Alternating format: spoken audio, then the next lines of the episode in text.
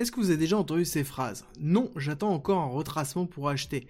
Ça fait que monter, pourquoi je vendrais maintenant? Est-ce que vous vous êtes retrouvé dans une de ces deux phrases? Alors, ne soyez pas timide, dites-le en commentaire, c'est important, vous allez voir que vous n'êtes pas seul. On l'a tous déjà senti, ce sentiment, je parle bien de la cupidité. C'est un sentiment très fort qui est moteur d'action mais aussi source d'erreur. Et il est important de bien comprendre ce qu'est la cupidité dans l'investissement et surtout dans les crypto-monnaies. Bonjour, c'est Cryptoly, je suis entrepreneur depuis 2010, trader depuis 2011, investisseur crypto depuis 2017 et youtubeur depuis 2021 et aujourd'hui nous allons parler de cupidité. Alors, la cupidité est certainement un des moteurs vraiment les plus importants de l'humain. Il pousse à passer à l'action, que ce soit positif ou non, et c'est toute la problématique de ce sentiment. La cupidité, c'est quand on a très envie d'obtenir quelque chose, comme par exemple de l'argent, du succès ou du pouvoir. Et cette envie peut nous pousser à passer à l'action, à travailler dur, à nous dépasser pour atteindre nos objectifs. Par exemple, imaginez que vous rêvez de devenir un champion en sport vous avez envie de gagner des médailles d'or et d'être le meilleur. Et ça vous ronge de l'intérieur. Ça peut vous pousser à vous entrer tous les jours, à vous surpasser, à persévérer même quand c'est difficile et à créer une forme de rigueur nécessaire à la progression. C'est la cupidité qui va vous pousser à agir, à réaliser certains de vos rêves. De même, par exemple dans le domaine de la formation et des études, la cupidité est un moteur puissant. Si vous avez très envie d'obtenir des résultats, de réussir, vous allez justement travailler dur et créer un système vous permettant de pouvoir avancer dans votre formation rapidement. Et c'est cette envie de réussite qui vous pousse à faire des efforts et à vous investir dans vos études. Et on sait qu'il est vraiment important de se former. Si vous écoutez le podcast, vous avez compris déjà depuis un certain temps que se former, c'est investir sur soi-même. Et à un moment donné, si on est cupide, on doit commencer à investir sur soi-même. C'est certainement la meilleure façon de nourrir sa propre cupidité, c'est de travailler sur soi-même. Et si on parle de cupidité dans l'investissement et le trading, il faut savoir que c'est ce qui va vous pousser à prendre des risques. Alors que ce soit des risques contrôlés ou non contrôlés, si vous avez eu le temps de vous former, si vous avez pris le temps de comprendre comment vous allez réagir sur l'émotion, sous le stress, à ce moment-là, vous avez une forme de compréhension de la gestion du risque que vous allez avoir, et c'est quelque chose qui est normal. Par contre, si vous êtes dans une forme d'impulsivité, c'est là où des erreurs peuvent être commises, on va en rediscuter un petit peu après. Alors oui, c'est sûr, la cupidité est moteur d'action, mais encore faut-il vraiment comprendre les risques et surtout contrôler ce qui va se passer et contrôler comme toute chose ses émotions. Et je parle beaucoup d'acheter avec la cupidité, le fait de passer à l'action. Mais aussi la cupidité, c'est ce qui nous pousse à ne pas passer à l'action dans certains cas, comme par exemple ne pas acheter un actif que l'on voudrait parce que il va aller plus bas, je ne vais pas le payer à ce prix-là. Pourquoi je l'achèterai maintenant alors que il va descendre? Je peux encore attendre un peu. Je pense que c'est des phrases que vous avez entendues, lues quelque part, ou même que vous avez pensé vous-même jusqu'à ce que vous ayez des petits soucis ou pas, si jamais vous avez été chanceux. Mais en tout cas, c'est quelque chose que je vois souvent dans le groupe privé et je vois souvent ce type de réflexion, ce type de remarques, même si on accompagne les membres à sortir de cette cupidité extrême et de cette mentalité, il est fréquent et normal de vouloir viser le point le plus bas pour investir sur des pépites, sur une crypto qui nous plaît. Et souvent, des membres se retrouvent voir la crypto, justement, qu'ils visaient, bah, pumper juste avant qu'ils achètent, ou en tout cas juste avant qu'on arrive à leur ordre d'achat, sans être dans la fusée, justement, et ils regardent la crypto partir au loin. Et c'est là où on se rend compte que peut-être on a été trop cupide, qu'on a trop attendu, trop espéré. Par exemple, en 2017, il y avait des vagues, vraiment beaucoup de vagues sur les différents réseaux, dans lesquels on disait que le BTC allait retourner à 1500. Il y en a beaucoup qui attendent encore que ça retourne à 1500 dollars.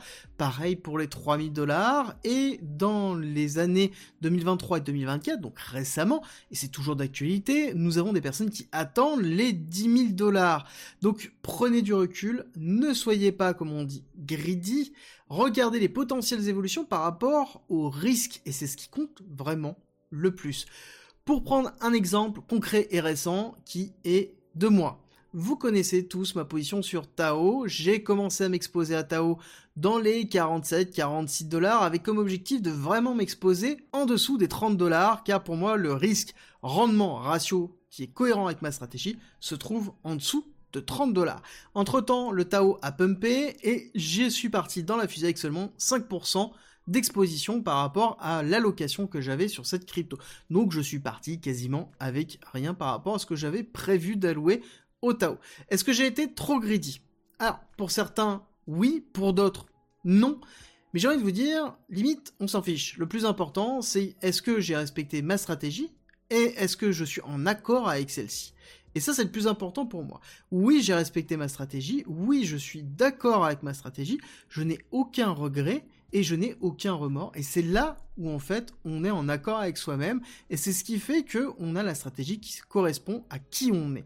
Je dis souvent d'ailleurs qu'il faut avoir une stratégie pour éviter cette approche, pour éviter le fait de réagir sur l'émotion. Alors oui, c'est vrai, mais encore faut-il accepter les règles de sa propre stratégie. Parce qu'avoir une stratégie dans laquelle ça ne correspond pas à la gestion de vos émotions, dans lequel vous allez être aigri par la suite, dans lequel vous n'allez pas la respecter, ça ne sert strictement à rien. Et je peux vous le dire, beaucoup n'acceptent pas de louper une opportunité, ou encore ont peut-être dans leur stratégie des règles trop strictes qui font qu'elles ne rentrent tout simplement jamais dans le marché. Comme ça, ça les protège. Bah écoutez, moi, ma stratégie dit que je dois rentrer sous telle et telle, telle, telle, telle condition, ils vous sortent une liste longue comme le bras. Et tout ça pour justifier le fait que bah, il ne rentre jamais et qu'il se protège de cette façon-là. N'oubliez pas que tout est une question de gestion du risque. C'est toujours ça. La stratégie doit être en corrélation avec la gestion de vos émotions, l'état d'avancement dans la réflexion que vous avez autour des cryptos, dans l'apprentissage de la gestion de vos émotions et dans votre appétence du risque. Si vous êtes quelqu'un qui aime beaucoup le risque, quelqu'un qui n'aime pas le risque, voilà, c'est quelque chose qui vous est propre et c'est quelque chose qui doit refléter votre stratégie. Vous devez être en accord quand vous prenez des profits, vous devez être en accord quand vous achetez, vous devez être en accord quand vous n'achetez pas, c'est très très important. Et justement, il y a aussi ceux qui ne vendent jamais et qui ne prennent jamais de bénéfices. Alors ça, c'est aussi une nouvelle forme de cupidité. Et c'est quelque chose qu'on entend déjà en disant j'ai déjà fait x10, je ne vais pas vendre alors qu'on peut faire x20. C'est quelque chose que vous avez déjà entendu, peut-être même pensez-vous. Après, si vous n'avez pas fait déjà de bull run, c'est quelque chose que vous n'avez pas déjà vécu. Et c'est clairement le type classique de personne qui n'a pas vécu de cycle et qui se fait enivrer par ce sentiment vraiment de toute puissance, de se dire que je suis un génie, tout pousse, je fais des profits, et qui malheureusement verra son bag s'effondrer et ne pourra pas vendre dans la chute. Alors ça c'est sûr et certain, il sera tellement submergé d'un sentiment amer de ne pas avoir vendu avant et de refuser d'agir. Et ça, c'est très important. La personne sera bloquée, refusera d'agir, refusera d'accepter ce qui s'est passé et qu'il aurait dû vendre. C'est quelque chose qui se répétera tout en voyant son bail diminuer et ça c'est vraiment classique, c'est des personnes qui l'ont déjà vécu, si jamais c'est le cas n'hésitez pas à partager votre expérience en commentaire, c'est très important pour ceux qui ne l'ont pas vécu, qui comprennent bien que ce sentiment de puissance n'est juste qu'une image éphémère de la réalité et qu'il faut à un moment donné réagir, avoir une stratégie et apprendre des erreurs des autres. Prenez des profits. Et justement, il est important quand on parle de cupidité de parler de notre appréciation du non-gain et de comprendre ce que c'est. Alors je vais m'expliquer.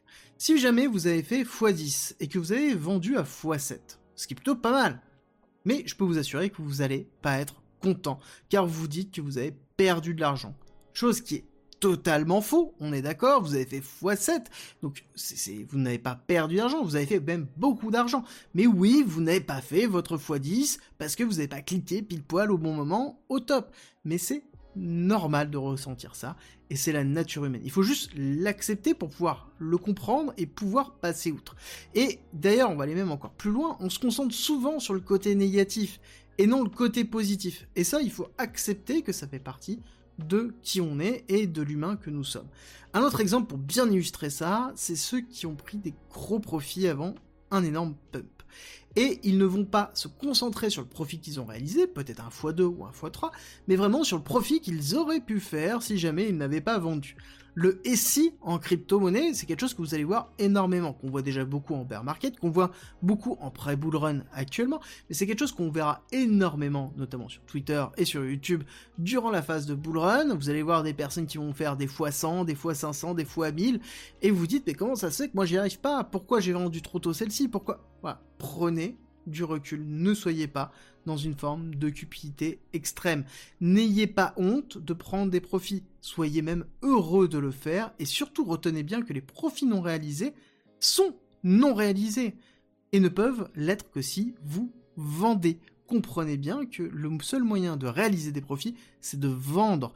le, chiffre que vous voyez sur votre portefeuille, c'est quelque chose qui est juste C'est pour ça qu'il faut mettre en place une stratégie, et ça je le répéterai systématiquement, qui vous correspond, qui correspond à votre gestion du risque, à qui vous êtes, comment vous gérez vos émotions, et qui est en cohérence avec ce qui est faisable pour vous. Et c'est ce que j'essaie de réexpliquer régulièrement dans le groupe privé, dans la formation, pour que les personnes comprennent bien que le bull run, c'est bien, c'est facile à gérer, en tout cas de voir son portefeuille monter, mais par contre, de couper ses positions et pouvoir verrouiller ses profits, ça c'est une autre paire de manches. Il n'y a que ceux qui suivent vraiment des règles strictes et qui sont capables de gérer leurs émotions et qui sont vraiment capables de pouvoir profiter de ce bull run.